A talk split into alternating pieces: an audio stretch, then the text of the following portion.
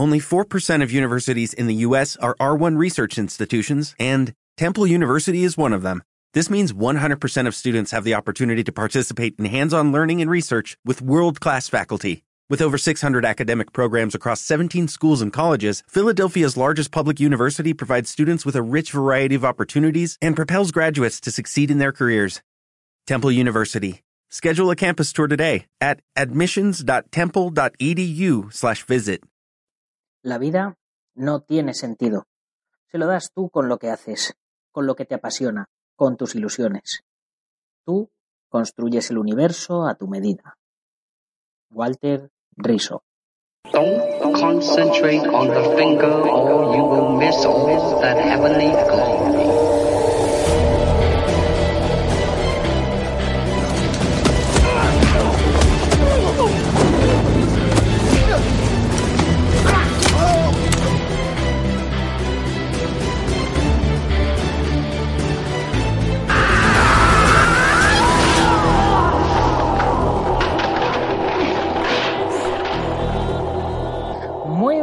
Días a todo el mundo, soy Nacho Serapio, fundador y director de Dragon y os doy la bienvenida a un nuevo programa de Dragon Magazine, vuestro programa de artes marciales y deportes de contacto. Hoy es viernes 2 de noviembre de 2018 y vamos por el programa número 380. Supongo que me estaréis oyendo un poco raro, un poco peor que de costumbre y bueno, es porque tal como os anunciaba en estos días anteriores, estoy en Malta, estoy en la habitación del hotel y estoy grabando con el portátil, bueno, pues como puedo, ¿vale? Entonces me vais a perdonar, pero ya lo prepararé mejor para el próximo viaje que tenga que hacer, ¿vale? El programa de hoy se lo quiero dedicar a Fernando Cánovas, de Molina de Segura, en Murcia, nuestro último suscriptor que se ha apuntado en octubre. Eh, Fernando, ya puedes disfrutar de todos los contenidos de la comunidad Dragon. Ya sabes, más de 500 videotutoriales de un montón de artes marciales y deportes de contacto repartidos en casi 40 cursos, todo bien ordenado, bien estructurado para que puedas practicar, aprender y entrenar donde estés, a la hora que quieras, cuando quieras. También además tienes la comunidad privada, la revista, mm, más de 40 libros en PDF para descargar. Bueno, eh, todo esto ya lo sabes. ¿Por cuánto? Por 10 euros al mes, lo que sale a 0,03 euros más o menos por curso y lo que viene siendo más o menos eh, 0,02 euros, céntimos de euro por vídeo. En fin, mucho por muy poco. Como suelen decir en marketing, una no-brainer decisión, una decisión que no tenéis que pensaros. En fin, venga, que me enrollo, ya he hecho la publicidad, así que continúo para los viejos miembros, aquellos que os escribí el email para comentaros que había cambiado de alojamiento la web, que sepáis que ya se ha producido el apagón, ya estamos solo en el nuevo hosting, en el nuevo alojamiento y parece que no ha pasado nada, así que genial. Y como la mayoría ya sabréis, eh, bueno, ya, ya lo habéis notado por, por la voz, eh, por, por lo raro que estoy sonando hoy, eh, me encuentro en Malta desde ayer para vivir en primera persona la experiencia de la World Cup que organiza Viaggio Vitriano a través de la World Martial Combat Federation. Y espero poderos contar algún cuchicheo, pero la verdad es que no hay mucho que contar de momento salvo que hace muy mal tiempo, que ayer me estuvo lloviendo todo el día, que el hotel está muy bien y que ayer ya llegaron un montón de competidores de distintos países, vi al, al señor Vitriano y y bueno, le, solté la, indirecta de, que me apetecía mucho competir, pero que no podía por, por la lesión y tal. Y dice, no, no, dice, has venido, y me dijo, has venido en calidad de periodista, acuérdate, no, no puedes competir. Así que nada, esta vez me quedo sin competir. Por lo visto me ha dicho que, que no son muchos competidores en el mundial, en la Copa del Mundo, pero sí son de un montón de países y el nivel sí que, pues eso, han venido como, como debe ser venido los mejores de, cada país que está dentro de eh, amparado en esta organización. Ya os iré contando, ya os iré contando porque eso, tengo que tomar datos y hacer bien mi labor periodística. Por eso estoy aquí. Y bueno, vamos a seguir, eh, como no hay mucho que contaros de, de cochicheos, pues vamos a seguir con la programación habitual y vamos a continuar con los contenidos que comenzamos la semana pasada, es decir, con el cine marcial por décadas, parte 2. Y por supuesto, En la comunidad Dragon, a las 10 y 10 de la mañana, continuamos con la lección 6 del curso de Extreme Bow Staff. El bow, el pole palo largo, que lo llaman en América Bow Staff, pues Extreme Bow del campeón mundial Oscar Jocori Núñez. Un pedazo de curso como la copa de un pino. Ya os digo, no debéis perderlo. Y ahora sí, una vez hecha la introducción que hace económicamente sostenible todo esto, vamos con nuestro contenido de hoy.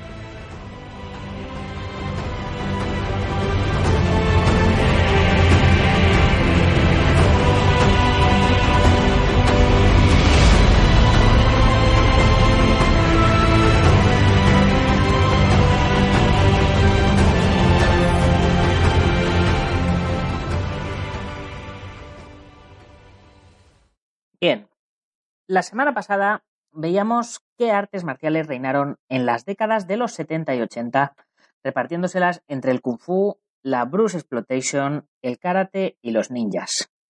Esta repartición corresponde a diferentes ciclos precedidos por una decadencia del cine marcial como resultado de una explotación que llevaba a la saturación del mercado con productos cada vez de menor calidad. En el programa de hoy vamos a ver qué pasó en los 90 y en el nuevo siglo, rompiéndose esta especie de maldición a partir del año 2000, donde, aunque hay estilos que sobresalen por encima de otros, y han llegado a convivir algunos de ellos, con casi dos décadas con momentos de gloria de artes marciales como el Muay Thai o el Penya Silat gracias al éxito internacional de Tony Ya e Iko Wise. No obstante, no han llegado a reinar por encima de otras artes de lucha, Estrellas como Donnie Yen, Scott Atkins o Michael J. White, sin olvidar por supuesto a Jackie Chan, mantienen el género vivo en una amalgama de estilos del que los aficionados salimos siempre ganando. Y como no podía ser de otro modo, comenzamos la década de los 90 con el belga Jean-Claude Van Damme, que fue el relevo tanto de Norris como del cine ninja que triunfaba en los 80. Comenzó a llamar la atención en 1986 con su villano Iván el Ruso en Retroceder Nunca, Rendirse Jamás. Y dos años después, la Canon lo lanzó con Contacto Sangriento, toda una película mítica del género que ensombreció su otro villano en Águila Negra, de 1988, junto a Kosugi. Ya en 1989 llegaron Cyborg y sobre todo Kickboxer. En abril llegó la post-apocalíptica y de bajo presupuesto Cyborg y en septiembre su lanzamiento definitivo, Cyborg es más de culto por los problemas de rodaje y se recuerda por Van Damme, no por la calidad de la propia película. Pero Kickboxer fue la que le presentó realmente con una envidiable forma física y un guion muy de género, pero que funcionaba perfectamente.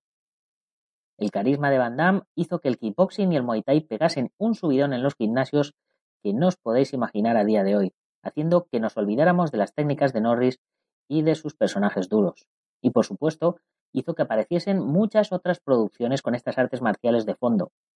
Además de la saga que continuaría ya sin Van Damme, su elasticidad y su potencia muscular, junto a su estilizada técnica, hizo que en el cine marcial reinase total y completamente, a pesar de algunos baches tanto personales como cinematográficos, siendo Street Fighters la última batalla de 1994 el primero de ellos, provocando en parte que su carrera no fuera tan taquillera como antes.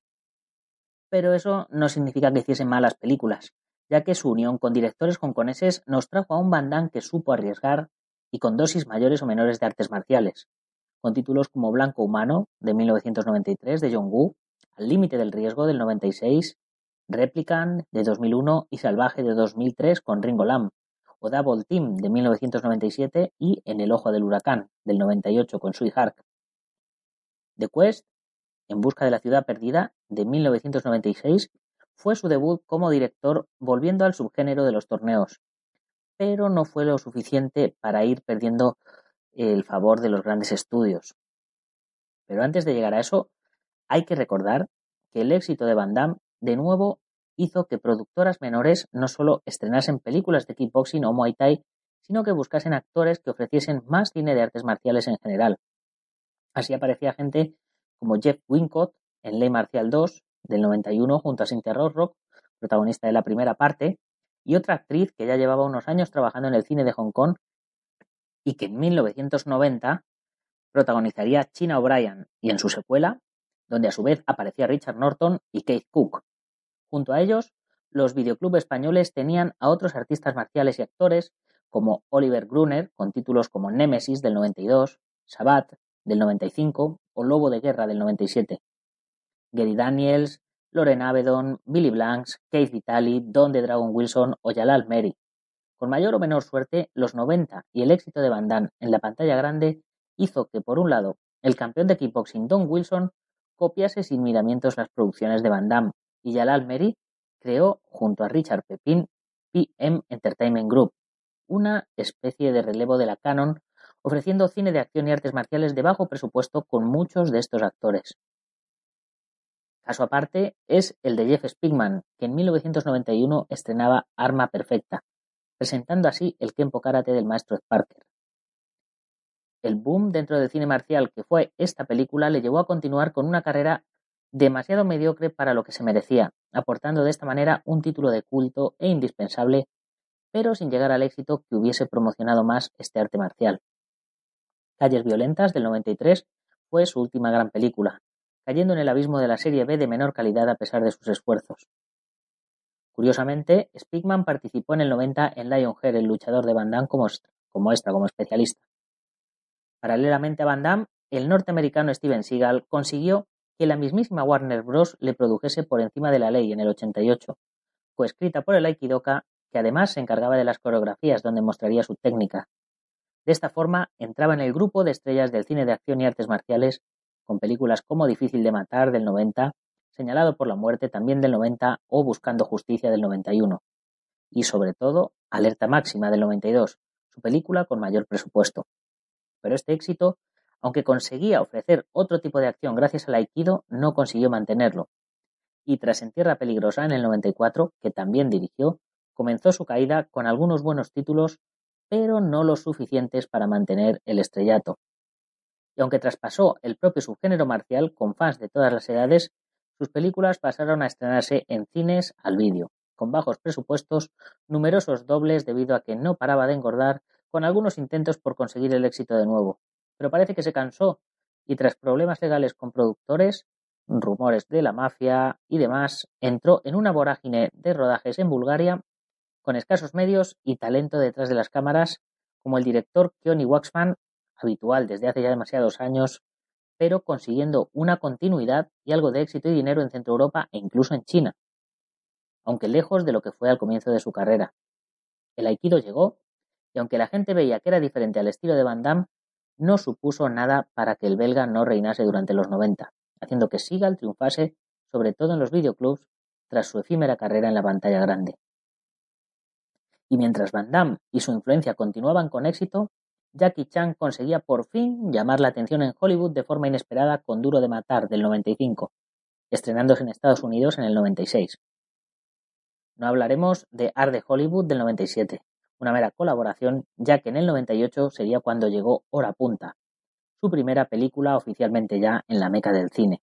Y de esta forma, mientras la estrella de Van Damme comenzaba a apagarse, así como la de muchos de esos actores que aparecieron tras él, la de Chan comenzaba a brillar en Occidente, recogiendo de nuevo el testigo para que el kung fu volviese a reinar en el cine marcial. Y con Jackie llega el nuevo milenio, y nos toca hablar de Kung Fu, Muay Thai y MMA. Para ello nos situamos en el momento en el que Jackie ya conseguía el éxito en Occidente, alternando en su carrera con producciones chinas y occidentales. Con Shanghai Kid del 2000, eh, por ejemplo, fue, que fue el mismo año en el que triunfaba por todo el mundo Tigre y Dragón, que consiguió cuatro Oscars, entre muchos otros, mientras Jackie volvía a poner de moda el Kung Fu con los restrenos de películas anteriores a Duro de Matar, eh, el prestigioso Tanji Mou hacía también su tríptico de Kung Fu con las magistrales Hero de 2002, La Casa de las Dagas Voladoras de 2004 y La Maldición de la Flor Dorada de 2006, dando más empaque aún al cine marcial. Todo ello hizo que viésemos Kung Fu por todas partes, en cualquier género, desde Blade 2 de 2002 con Donnie Yen como actor y coreógrafo, la trilogía que comenzaba con Matrix del 99 con la aportación de Jung Woo-pin, Daredevil de 2003 y su spin-off de 2005 e incluso en Scooby-Doo de 2002. Una locura provocada por Jackie, Ang Lee y Zhang Yimou. La aparición de Jet Li en el 98 en Arma Letal 4 le presentó para que diese el salto en el 2000 con Romeo debe morir. Jet hizo lo mismo que su amigo Jackie, y aunque participaba en películas en Occidente y en Oriente, mantenía su carrera en Estados Unidos y Francia, siendo producido por Luc Besson en sus mejores películas, como El beso del dragón de 2001 y Danny the Dog de 2005. Aunque participó en algunas más, pero sin el éxito esperado, como por ejemplo Nacer para morir de 2003 con Marda Cascos o El asesino de 2007 junto a Jason Statham. El único, de 2001, ya le había unido a Statham y es una rara avis en esta etapa, ya que sin ser como las producciones de Besson consiguió bastante éxito, aunque no llegase al nivel que queríamos los que le conocíamos de sus películas de Hong Kong. Alternó también eh, estas películas occidentales, como decía, con sus películas chinas y consiguió también que muchas de ellas llegasen incluso a nuestro país, como por ejemplo la excepcional Fearless, Sin Miedo, de 2006, o The Warlords, Los Señores de la Guerra, de 2007, o Las Espadas del Dragón de 2011 o Furia y Honor de 2013. Aunque también tenemos que recordar que el mismísimo Sylvester Stallone contó con él para su trilogía de los mercenarios de 2010, aunque su papel en cada nueva entrega era más y más pequeño. Dos años antes también participó en otra saga, la de la momia, la tumba del emperador dragón de 2008, una tercera entrega de las aventuras de Brendan Fraser que contó con él como villano, además de poder verle de nuevo junto a Michelle Yeoh, y por cierto, ya que hablamos de Michelle, una de las reinas del cine marcial, a pesar del éxito de Tigre y Dragón, los papeles de Michelle en Occidente no han cubierto nuestras expectativas, aunque también hay que admitir que siempre han estado más orientados a su trabajo como actriz que como artista marcial, como por ejemplo en Memorias de una geisa de 2005 junto a San Ji, Egon Lee o Sunshine de 2007, Los niños de Juan de 2008, Babylon de 2008 o The Lady de 2011. Pero este nuevo milenio trajo una diferencia y fue el compartir la, supremacía entre varias artes marciales, ya que en 2003 apareció Tony Ya y Swanback trayendo de nuevo la fiebre del Muay Thai. Aunque por desgracia, tras Tai Dragon en 2005 su carrera entró en un bache. No vamos a entrar en detalles, pero hay una leyenda negra que dice que durante el rodaje de las dos secuelas pasaron cosas que fueron las causantes de este pequeño bache. Pero bueno, a pesar de todo, seguía estrenando incluso en España, aunque no consiguió crear tendencia de forma general. Es cierto que el impacto de su debut fue espectacular y aunque aparecieron otros títulos de cine marcial tailandés por todo el mundo, solo se incorporó al género y al recordar en las acrobacias y escenas arriesgadas a Jackie Chan, ayudó a aumentar el prestigio de su imagen y eso que sus películas norteamericanas sacrificaban muchas de estas cosas que le habían convertido en leyenda, como por ejemplo los stunts sin protección o el uso de dobles. Que ya sabemos todos que Jackie Chan ha usado más dobles de lo que se dice, pero bueno, nos entendemos.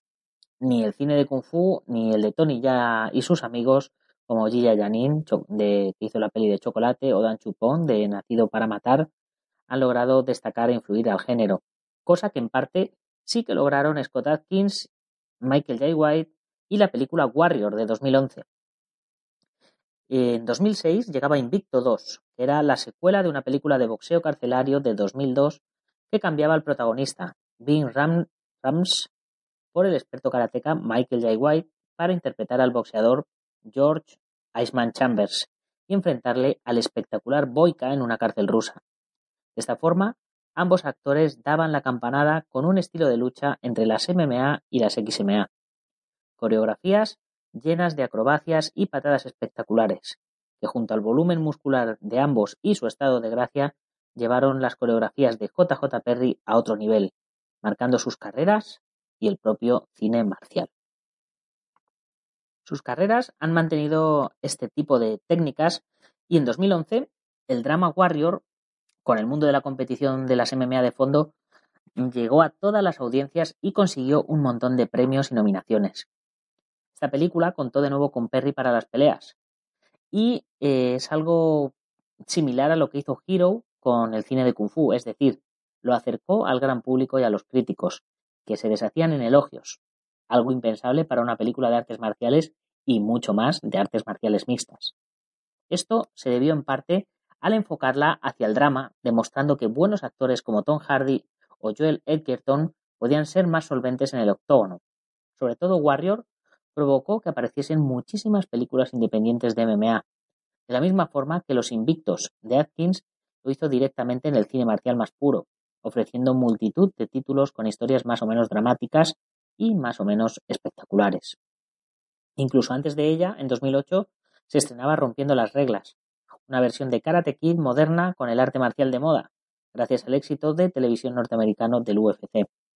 Con Jonathan Eusebio como coreógrafo, que es miembro del 8711 Action Design, fue una aportación al cine marcial más comercial, pasando al vídeo con dos secuelas con nuevos personajes, pero un protagonista común en ambas, Michael J. White, que se encargó además de dirigirlas. Paralelamente, muchas estrellas de las MMA han dado el salto al cine, bien como secundarios o como protagonistas en modestas películas, ayudando a que se acentúe su presencia y reinado en el siglo XXI. Scott Atkins, Michael J. White, John Fu o el fallecido Darren Shelby han sido los que han intentado brillar entre todos, siendo los dos primeros los únicos que lo han logrado, aunque el éxito en pantalla grande se les escape. Pero al igual que en los 80 y 90 con los videoclubs, ambos actores han conseguido una legión de admiradores que esperan con ganas sus películas, siendo Atkins el que más se prodiga en el género. La producción de cine con artes marciales en la actualidad es bastante escasa, con estos actores y pocos más ofreciendo de vez en cuando títulos de calidad. Y de Asia, por ejemplo, solo Donnie Yen ha conseguido llamar la atención al margen de Jackie Chan, que sigue siendo el mismo y estrenando y rodando tanto en China como en Estados Unidos e incluso en España. Donnie, con la trilogía de momento, y Man ha llamado la atención como para que cuenten con él en Occidente. Bueno, trilogía que ya es tetralogía, porque ya sabemos que están eh, rodando la cuarta entrega si no, si no se ha terminado de rodar ya. Aunque sus papeles no son lo que el experto luchador necesita y queremos, pero bueno, siempre permitiéndose lucir marcialmente, como por ejemplo en Rogue One, una historia de Star Wars de 2016, o en Triple X reactivado de 2017, lo mismo que le está sucediendo a Iko Wise y sus dos entregas de The Ride. La primera entrega le permitió realizar un cameo en el debut de Keanu Reeves como director en El Poder del Tai Chi de 2013 y tras la secuela también apareció en Star Wars Episodio 7, El despertar de la fuerza de 2015, aunque realmente prácticamente ni se le ve. Y luego, por supuesto, en Beyond Skyline de 2017 junto a sus compañeros de las redes asesinas que le han encumbrado. Pero no consigue realmente un proyecto que demuestre su calidad. Y casi mejor, ya que esto hace que siga rodando en Indonesia a pesar de apariciones especiales o proyectos como la esperada Triple Threat donde participa junto a Tiger Chen, Tony Ya, Atkins, Jay White o el luchador de UFC Michael Bisping, por supuesto acompañado de Gigi Janin o Selinda Hay. Cada uno con su estilo y con sus coreografías. Eh, bueno, las coreografías eh, de Team Man, otra gran, otro gran nombre que hay que mencionar y al cual hay que agradecerle eh, muchas de las espectaculares coreografías que estamos viendo últimamente en el cine marcial. Y es que es un habitual en las últimas películas de Atkins como Ninja 2 o Accident Man, donde además tendremos también a Jay White y Amy Johnson. Espero que sepan aprovechar los distintos estilos de cada uno para ofrecernos grandes peleas de todo tipo. Pero resumiendo, el siglo XXI ha ido sumando diversas artes marciales en el cine sin poder destacar ninguna hasta que llegaron las MMA, siendo realmente las que tienen mayor presencia en el cine internacional, ya que en cada país asiático siguen rodándose películas de sus artes marciales locales, con más o menos éxito, pero sin dar la campanada a nivel mundial. Las MMA han reactivado completamente el género, sobre todo en la serie B, debido en parte al escaso interés de los productores en invertir a lo grande en el cine marcial, relegándolo al vídeo bajo demanda, a plataformas como Netflix, directas a televisión o a la venta en DVD o Blu-ray, si es que llegan ya que en muchas ocasiones películas estrenadas en nuestro país, en por ejemplo Netflix, nunca han llegado ya al formato físico. Y mejor no hablo de esto en nuestro país, donde son más ciegos aún y no dejan de repetir fórmulas para conseguir un éxito en taquilla. Es evidente que en España se está haciendo otro tipo de productos muy diferentes, como son la comedia o el drama, y que siguen sin querer hacer nada que tenga que ver con las artes marciales. Y eso que, como ya sabéis, talento hay un montón. Esperamos que algún día y pronto produzcan algo para esos formatos digitales y se enriquezca así el panorama internacional marcial, como está haciendo, por ejemplo, el chileno Marco Zaror, que tras su estreno local, eh, bueno, sus estrenos locales, ha conseguido meter la cabeza en Hollywood, aunque no con el protagonismo esperado, pero ahí le tenemos. En fin, chicos, nos vamos a ir despidiendo ya con una última reflexión. ¿Qué nos deparará el futuro del cine de artes marciales? ¿Veremos estilos como el Krav Maga o el Sabate en el cine más allá de títulos puntuales? ¿Habrá nuevos estrenos? ¿Conseguiremos estrenos de cine marcial español? En fin, solo el tiempo lo dirá. Y con esta pequeña reflexión eh, me voy a ir despidiendo ya de todos vosotros. Eh, ya sabéis, eh, mis disculpas por el sonido de hoy, pero lo hemos hecho lo mejor que hemos podido. Espero que os haya gustado el contenido y que haya merecido la pena. Y ya sabéis que si os hace falta algo de material de entrenamiento, tenéis que pasaros por dragon.es. Y por supuesto, si sois miembros de la comunidad Dragon, además tendréis un descuento exclusivo del 15% y los gastos de envío gratis. Y ya sabes, si tienes un negocio y quieres convertirte en patrocinador nuestro y que te ayudemos a promocionarlo, pues eh, ponte en contacto con nosotros y ya sabes, te mandaremos unas revistitas a tu negocio con un poquito de publicidad tuya y además te mencionaremos todos los días en nuestro programa, como hacemos con taoacupuntura.es de Castellón de la Plana, el Centro Deportivo Buguenqui Doyo en Yuncos, Toledo, la Escuela Busido en Montrove, Oleiros, Ángel Ruiz Jim en Las Rozas, Madrid, el maestro internacional Joaquín Valera de Janmillo Jafquido en Valencia y Castellón, nuestro programa hermano MM Adictos, el maestro Antonio Delicado de la mitosa internacional Coso Kempo Asociación, el Gimnasio Feijó en la zona de Río Rosas, Madrid y spaceboxing.com de Dani Romero. Ya sabes que puedes comprar la revista a través de la web, suscribirte, comprar números atrasados o unirte a la comunidad Dragón qué es lo que yo más te recomiendo. Ya sabes, si te ha gustado el programa, compártelo con tus amigos y si no, con tus enemigos, pero compártelo. Y ya por último, ya sabes, si eres de los que nos oyes en Sport Direct Radio, la 94.3 de la FM en Málaga y toda la Costa del Sol, corre la voz para que todo el mundo se entere de que hay un programa de artes marciales, de deportes de contacto, de películas de acción, de defensa personal, de todas estas cosas del mundo de las artes disciplinarias en tu emisora favorita. Ya sin más me despido hasta el próximo lunes, donde os contaré qué tal ha ido este fin de semana en Malta. Así que ya sin más, hasta el próximo lunes, guerreros. ¡Gámbaro!